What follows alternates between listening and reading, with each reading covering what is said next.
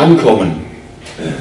Wir haben es eigentlich richtig gut, wenn wir so Weihnachten feiern, haben es schön gemütlich, wissen, was passiert ist.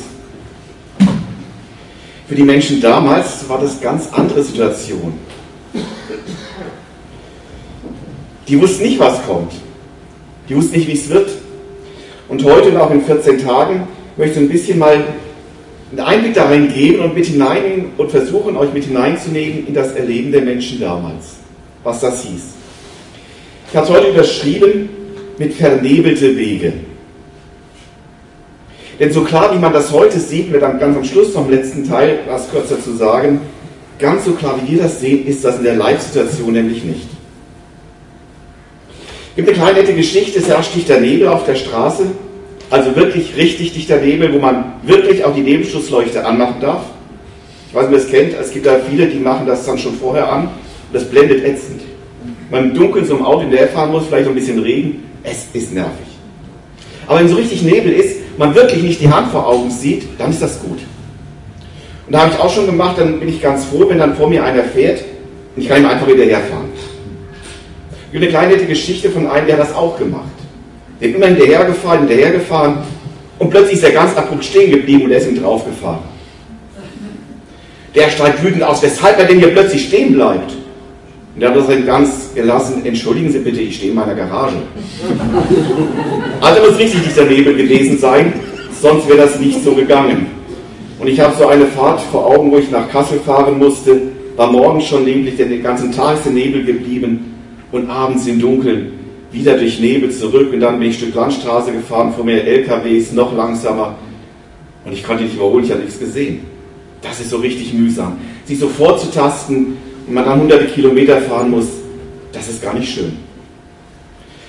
Aber so wie man das im Autofahren erlebt, und im Auto sitzt man ja noch schön warm, normalerweise, kann es im Leben einem ja auch so gehen, dass der eigene Lebensweg völlig vernebelt ist.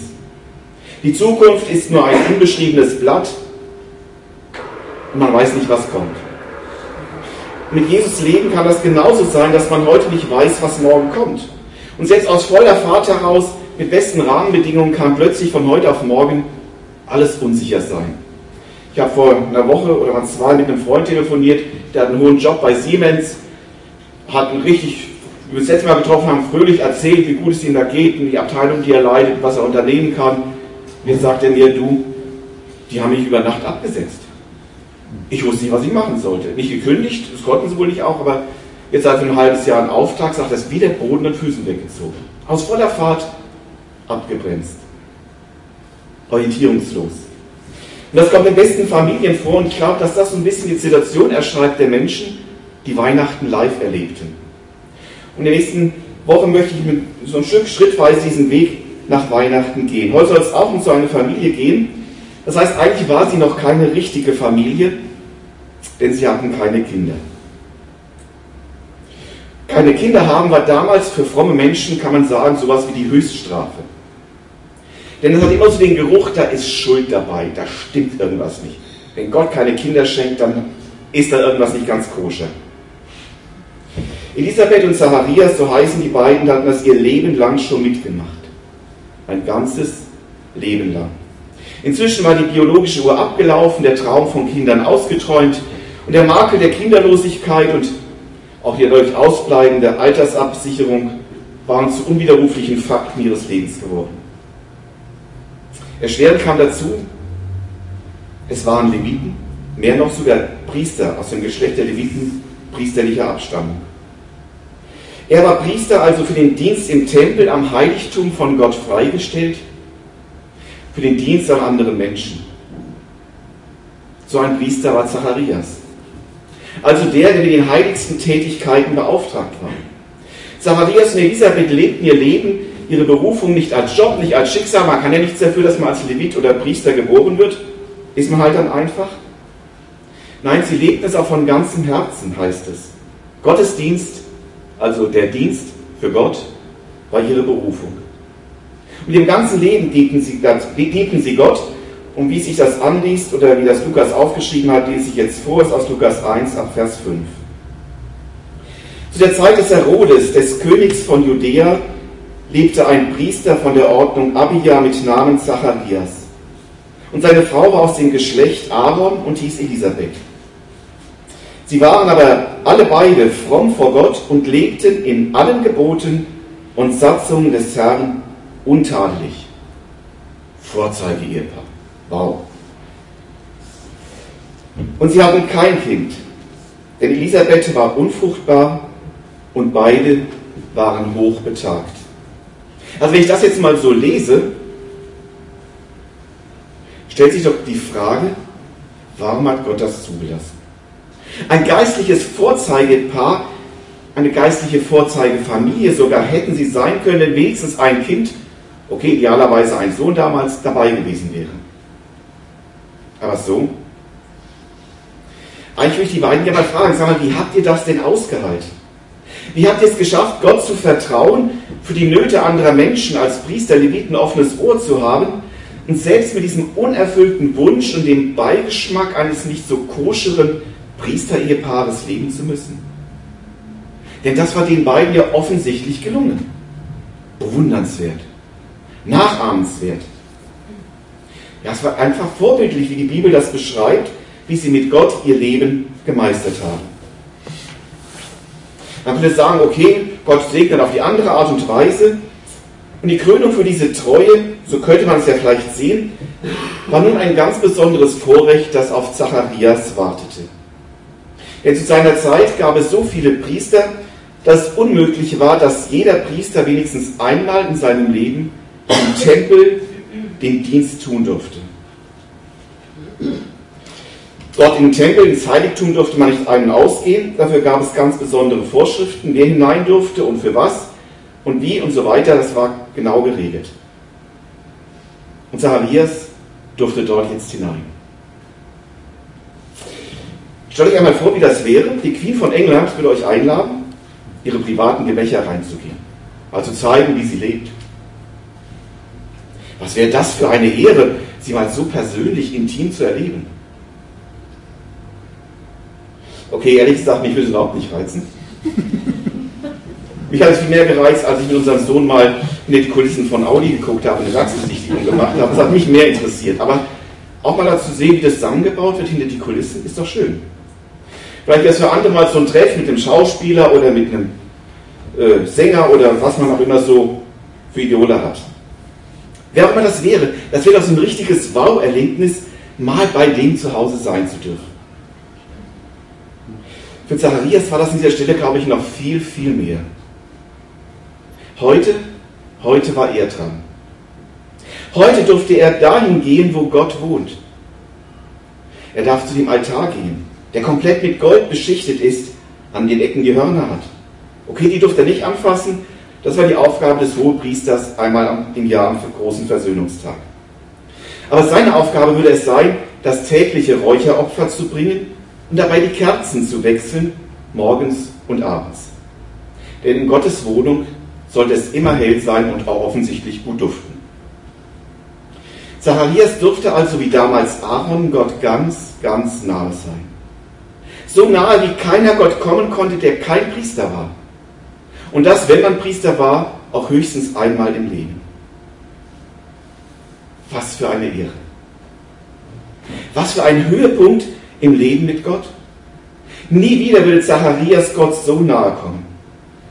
Und genau da passiert jetzt was. Ich lese weiter ab Vers 8. Und es begab sich, als Zacharias den Priesterdienst vor Gott versah, dass seine Ordnung an der Reihe war, dass ihn nach dem Brauch der Priesterschaft das Los traf, das Räucheropfer darzubringen, und er ging in den Tempel des Herrn. Und die ganze Menge des Volkes stand draußen und betete zur Stunde des Räucheropfers. Da erschien ihm der Engel des Herrn und stand an der rechten Seite des Räucheraltars. Und als Zacharias ihn sah, erschrak er und es kam Furcht über ihn. Aber der Engel sprach zu ihm, fürchte dich nicht, Zacharias, denn dein Gebet ist erhört und deine Frau Elisabeth wird dir einen Sohn gebären und du sollst ihm den Namen Johannes geben. Und du wirst Freude und Wonne haben und viele werden sich über seine Geburt freuen, denn er wird groß sein vor dem Herrn. Wein und starkes Getränk wird er nicht trinken und wird schon von Mutterleib an erfüllt werden mit dem Heiligen Geist. Und er wird vom Volk Israel viele zu dem Herrn, ihrem Gott, bekehren. Und er wird vor ihm hergehen im Geist und in der Kraft Elias, zu bekehren die Herzen der Väter zu den Kindern und die Ungehorsamen zu der Klugheit der Gerechten, zuzurichten dem Herrn ein Volk, das wohl vorbereitet ist.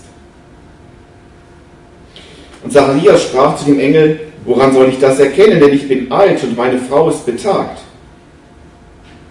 Der Engel antwortete und sprach zu ihm, ich bin Gabriel, der vor Gott steht und bin gesandt, mit dir zu reden und dir dies zu verkündigen. Und siehe, du wirst stumm werden und nicht reden können bis zu dem Tag, an dem dies geschehen wird, weil du meinen Worten nicht geglaubt hast, die erfüllt werden sollen zu ihrer Zeit. Puh, was denn jetzt passiert? Das ging noch ein bisschen schnell, oder? Wollen Sie mal genauer angucken. Zacharias ist also auf dem Höhepunkt seines Lebens, ich sage es jetzt mal so, beruflich wie geistlich vernebelt.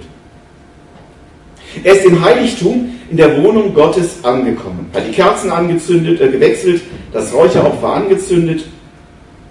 Könnt ihr es vielleicht ein bisschen spöttisch fragen, was hat er denn da angezündet, dass er so benebelt war? Er ist, der fromme Zacharias, ist in der Wohnung seines Gottes, in der Wohnung, muss man auf der Zunge zergehen lassen, in der Wohnung seines Gottes. Und rechnet offensichtlich dort mit allem, nur nicht mit Gott. Zacharias, der Priester Gottes, gerade bei Gott zu Hause, aber dass Gott da auch ist und eine Botschaft für ihn hat, das erwartet er überhaupt nicht. Und noch viel weniger scheint er jetzt zu erwarten, dass das, was er so als Beruf, als Job tut, plötzlich mit seinem persönlichen Leben zu tun hat, dass Gott in sein persönliches Leben in eine Antwort gibt. Auf die Frage nach der Kinderlosigkeit. Der Zacharias ist ein richtiger Profi, merken wir. Er tut seinen Job. Ich mache jetzt mal einen kleinen Sprung von dem Priester damals zu den Priestern des 21. Jahrhunderts. Der Petrus hat geschrieben, 1. Petrus 2, Vers 5, und auch ihr als lebendige Steine erbaut euch zum geistlichen Haus und zur heiligen Priesterschaft, zu Opfern geistliche Opfer, die Gott wohlgefällig sind durch Jesus Christus. Merkt ihr, Petrus schreibt hier an uns, die ganz normalen Christen, die durch den Heiligen Geist Bausteine des, im Tempel des Neuen Testamentes sind. Lauter Bausteine Gottes sitzen hier. Jeder, der Jesus angenommen hat, den Heiligen Geist hat, ist Baustein im Tempel des lebendigen Gottes. Wir sollen Gott Opfer bringen, Opfer, die ihm gefallen. Das tun, was Priester damals auch taten. Was für ein Opfer das ist, lasse ich mal heute weg, das wäre ein Thema für sich. Aber ziehen wir den Faden mal von Zacharias damals zu uns heute. Und ich stelle uns einmal vor, wir beten und Gott antwortet. Wir rufen um Hilfe und Gott tut's. Wäre doch komisch, oder? Du liest die Bibel, aber rechnest du damit, dass Gott ganz persönlich jetzt zu dir was sagt, eine Antwort für dich hat? Du gehst in Gottesdienst, Haus, Jugendkreis, aber rechnest du damit, dass Gott jetzt ganz konkret in dein Leben hineinspricht? Gut, vielleicht so bei aktuellen Fragen, wenn sowas richtig auf der Seele brennt, noch ganz frisch ist, noch heiß ist, dann mag das wahrscheinlich zutreffen. Dann möchte man das, da wartet man drauf. Und dass Gott antworten reagiert, denke ich mal, das hat jeder schon erlebt. Früher oder später. Aber wie sieht es aus so bei diesen Themen, mit denen man eigentlich abgeschlossen hat? Bei den Fragen, wo man so eigentlich resigniert hat? Wärst du, dann, wärst du dann nicht ebenso überrascht wie Zacharias, wenn Gott plötzlich nach 30, 40, 50 Jahren eine Antwort gibt? Darum frage ich mich, sind wir nicht alle so ein bisschen wie Zacharias? Ein kleiner Einschub, zurück zu Zacharias damals. Dieses Verhalten von Zacharias hat ja schon eine eigentümliche Situationskomik in sich. Der Mann Gottes, im Haus Gottes, rechnet mit allem, nur nicht mit Gott. Und mit seinem Leben, seinen Fragen hat er abgeschlossen und ich stelle fest und begreife plötzlich, sag niemals nie. Denn bei Gott geht immer noch was. Aber was dann mal rauskommt, frage ich mich schon, ist die Strafe Ist das mit der Strafe dann nicht doch etwas zu hart? So rein menschlich gesprochen waren seine Zweifel ja begründet. Wo soll jetzt noch ein Kind herkommen? Ich kann nicht mehr, meine Frau konnte noch nie und vom Alter her geht es jetzt auch nicht mehr. Wie soll das möglich sein? Und was wir heute wissen, wusste er noch nicht, dass er sechs Monate später erfahren wird, der Heilige Geist kann auch Kinder machen. Kommt in 14 Tagen dran. Das konnte Zacharias nicht wissen. Und trotzdem bekommt er, mir gefällt es eigentlich besser, einen kräftigen Denkzettel. Aber trotzdem möchte ich ihn eigentlich in Schutz nehmen sagen, lieber Engel Gabriel, als Engel bist du doch nur dafür da, Gottes Wünsche umgehend umzusetzen. Das ist der Job von Engeln. Aber Zacharias ist doch nur ein Mensch, kein Engel. Musste ihn wegen dieser läppischen Frage, diesen leichten Hauch eines Zweifels gleich so hart strafen? Bei Abraham und Sarah ging es doch auch anders. Eigentlich richtig gute Argumente, oder? Gut, denken wir mal weiter. Abraham und Sarah konnten noch nicht wissen, dass Alter bei Gott kein Ausschlusskriterium dafür ist, ob man noch Kinder kriegen kann oder nicht. Zacharias konnte das schon wissen. Er wusste, dass Isaak geboren wurde. Er kannte die Geschichte von Rahel oder von Hannah und Samuel. So gesehen hätte er eigentlich damit rechnen können, allein Kraft seines Wissens, seiner Geschichte, dass noch was gehen könnte. Er hätte eigentlich glauben müssen. Ich weiß nicht, wie es euch geht, ich rede jetzt von mir. Ob viele dieser Entschuldigungen, die ich hier gern als Ausreden für Zacharias vorbringen möchte, damit zu tun haben, weil ich genau weiß, ich hätte genauso reagieren können. Obwohl ich noch mal 2000 Jahre später lebe, noch mehr von Gott weiß, noch mehr Erfahrung habe als Zacharias. Und dann frage ich mich, ob mir die Strafe so nahe geht, weil ich fühle, dass mein Glaube, der so viel mehr Grund und Erfahrung hat, als für Zacharias damals mit seinem Wissen möglich war, oft auch nicht viel größer ist. Ich stelle jedenfalls fest, ich kann mit Zacharias richtig gut mitfühlen. Aber viel interessanter als Gefühl an dieser Geschichte sind die Fakten, die Gott schafft. Und Fakten, die letztlich helfen, dahin zu sehen, wo es wirklich wichtig ist, worum es wirklich geht. Und ich finde interessant, wie Gott dem Zacharias an dieser Stelle schon sehr detailliert Informationen darüber gibt, was es mit dem Leben seines Sohnes auf sich haben wird. Welche Funktion, welchen Sinn es hat, dass er jetzt diesen Sohn erst bekommt. Kriegt alles Zacharias gesagt. Und wird deutlich, Gott kennt die Fakten. Er hat einen Plan, er sieht ganz klar. Auch da, wo wir völlig vernebelt oder resigniert haben. Vernebelt sind oder resigniert haben. Ich weiß gar nicht, ob Zacharias so richtig hingehört hat, mit welcher Zusage die Rede des Engels begonnen hatte. Es geht nicht um ihn und seine Familie, seine Frau. Du wirst viel Freude an und mit ihm haben. Eure Gebete sind erhört worden. Gott hat sehr genau das Leiden von Elisabeth und Zacharias über all die vielen Jahrzehnte hinweg gesehen. Nie hat er sie aus den Augen verloren. Das wird alles hier deutlich. Gott hat immer gewusst, wie viel er diesem Paar zumuten kann. Ich würde es mal so sagen, er hat gewusst, wie viel sie mehr vielleicht und besser verkraften können als andere weil Gott wusste, dass er mit diesem Paar ein Zeichen in unsere Weltgeschichte setzen kann. Das wussten die damals nicht. Das wissen wir erst heute, dass das war. Denn wenn Gott deutliche Zeichen setzt, und das ist gerade bei Kindern so oft der Fall, die Geburt von Mose, Isaak, Samuel, durch den Gott jetzt sein Volk redete, und auch jetzt hier der Johannes, der Vorläufer von Jesus, das sind Zeichen, die Gott in unsere Welt setzt. Und immer wenn Gott so besondere Zeichen setzt, setzt in der Regel das Gewöhnliche außer Kraft, um deutlich zu machen, hier passiert etwas Besonderes. Und das Außergewöhnlichste kommt ja dann nach, wir Weihnachten feiern, als Jesus in diese Welt gekommen ist. Gottes außergewöhnliche Handschrift wird also schon hier an dem Wegbereiter für Jesus sichtbar. Allein wie Johannes der Täufer zur Welt kommt, zeigt doch, wo alles Menschenmögliche vorbei ist, fängt Gott an.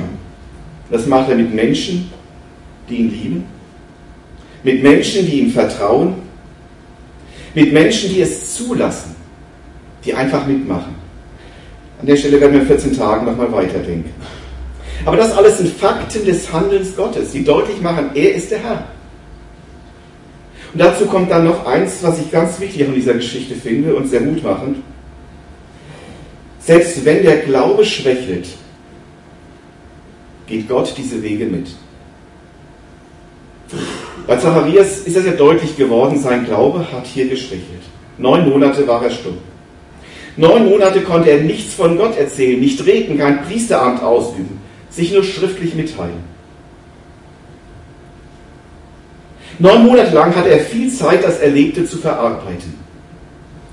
Ich denke, man kann es so sagen, Gott gab ihm diese neun Monate und er ging sie mit ihm. Denn zu keinem Zeitpunkt hat der Engel auch nur angedeutet, dass der Zweifel des Zacharias dazu führen könnte, dass Gott nun ohne Zacharias mit anderen weitermacht. Nein, mit Zacharias und Elisabeth. Mit denen ging er. Was genau in Zacharias vorging, können wir natürlich nicht, nach, können wir nicht wissen, es steht auch in der Bibel nicht drin. Aber wenn wir weiterlesen, den Lobgesang des Zacharias ab Vers 64, dann bricht aus ihm etwas heraus und das lässt Rückschlüsse zu. Da sprudelt aus ihm der Dankbarkeit, das Lob Gottes einfach nur so heraus. Und wenn ich das so lese, dann spüre ich etwas, wie Gott gerade auch diese Zeit ihm zum Segen werden ließ. Und aus einer Schwächephase des Glaubens erwuchs bei ihm eine neue Glaubensstärke. Aber noch sind wir nicht so weit in der Geschichte, denn draußen vor dem Heiligtum steht ja immer noch die Gemeinde versammelt macht sich inzwischen so ihre Gedanken, wo ihr Priester bleibt. Und wenn ich jetzt versuche, in Zacharias hineinzuversetzen, es ist eine ziemlich blöde Situation, glaube ich. Ich muss jetzt da raus, die warten, dass ich sie segne und ich kriege keinen Mucks mehr raus. Ab Vers 21. Und das Volk wartete auf Zacharias und wunderte sich, dass es so lange im Tempel blieb. Als er aber herauskam, konnte er nicht mit ihnen reden und sie merkten, dass er eine Erscheinung gehabt hatte im Tempel. Und er winkte ihnen und blieb stumm. Das finde ich wieder interessant. Für die, die draußen geblieben sind, die von allem Tempel nichts mitbekommen haben, für die war doch ganz klar, na klar, der Priester hat eine Erscheinung gehabt. Er ist im Haus Gottes, da passiert sowas.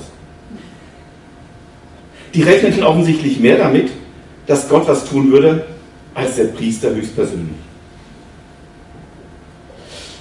Für Zacharias war das sicher nochmal eine etwas peinliche Geschichte, aber trotz Peinlichkeit und Schweigen gilt, Gott hat den Nebel über dem Leben des Ehepaares an dieser Stelle gelichtet. Was ihnen ein Leben lang, 30, 40, ich weiß nicht mehr, als sie waren, Jahre unbekannt war, hat plötzlich einen Sinn bekommen, den sie verstehen konnten. Spät und längst unerwartet hat Gott sich damit aber auch noch vor den anderen zu seinen Leuten gestellt. Jetzt würde keiner mehr sagen, Priester, aber keine Kinder? Nein, jetzt würde es heißen, oh, die Eltern von Johannes. Ganz anders auf einmal. Und trotzdem blieb die Zukunft, wie es dann weitergehen würde, auch wieder im Nebel. Wusste keiner. Und ganz ehrlich, ich glaube, es war gut so. Ich gehe mal davon aus, dass Elisabeth und Zacharias aufgrund ihres Alters längst in der Ewigkeit waren, als dann der Johannes gefangen genommen und geköpft wurde. Und das ist für Eltern ja auch nicht besonders schön. Für Zacharias und Elisabeth war diese Zusage, ihr werdet Freude und Wonne an ihm haben, das, was sie wirklich erlebt haben. Wie Gott aus der Unsicherheit, aus den vielen Fragen Ausrufezeichen gemacht hat. Und so ist Gott. Zielstrebig geht er voran. Er hält uns fest, hält uns fest auch in den schwachen Momenten unseres Glaubens und das hält er locker aus. Er sieht auch noch klar, wo wir benebelt sind. Und seine Wege sind für uns immer gangbar und am Ende gut. Auch wenn wir uns zwischendurch vielleicht manche Phasenweisen, wie ich so im Auto sagte, so Vorwärtstasten, kann auch Psalm 23 nennen, an seinen Stecken und Stab vorwärts tasten müssen. Aber seine Wege sind gut. Und vom Ende her gesehen lichten sich die Nebel, oder wie Martin Luther es sagte, bitte einblenden, die Wege Gottes sind wie ein hebräisches Buch, das man nur von hinten lesen kann. Die Wege Gottes sind wie ein hebräisches Buch, das man nur von hinten lesen kann. Und ich glaube, es gilt für alle unsere Wege, auch unsere nebligen Wege. Vom Ende her werden wir sie verstehen können. Manchmal erkriegen wir die Antwort wahrscheinlich aus in der Ewigkeit. Aber bis dahin, das ist mir an Zacharias so wichtig geworden, möchte ich und lade ich euch ein, dass wir miteinander treue Zeugen Jesus sind, diesen Weg mit unserem Gott gehen, auch dann, wenn wir ihn nicht verstehen. Amen. Ich möchte beten. Ich danke dir, Herr Jesus, dass du Zeichen in unsere Welt setzt, in denen du immer wieder deutlich machst, dass du der Herr bist. Und ich glaube, wir brauchen das auch, weil wir manchmal wirklich ziemlich benebelt sind. Nur auf uns sehen und so vieles nicht verstehen. Und dann tut es so richtig gut zu wissen, wir haben einen Gott, der sieht klar. Wir haben einen Gott, der geht seinen Weg weiter, auch wenn wir vielleicht manchmal diese Wege blockieren. Bessere Absicht, aber doch die im Weg stehen. Dann tut es gut zu wissen, wir haben einen Gott, der hält uns fest, auch wenn wir anfangen zu zweifeln. Und dann können wir wie Zacharias am Ende doch auch wieder dankbar zu dir kommen und sagen, oh, haben wir einen tollen Gott, der uns so liebt, der unsere Wege kennt und auch die schweren Wege mit uns geht. Danke, Herr Jesus, dass du mit uns gehst. Auch in dieser Adventszeit bitte ich dich, dass du uns begegnest, ganz neu begegnest und Erfahrungen, Erlebnisse mit dir schenkst, die uns weiterbringen, die uns auf dich hinweisen und die anderen Menschen ein Zeugnis sein können. Amen.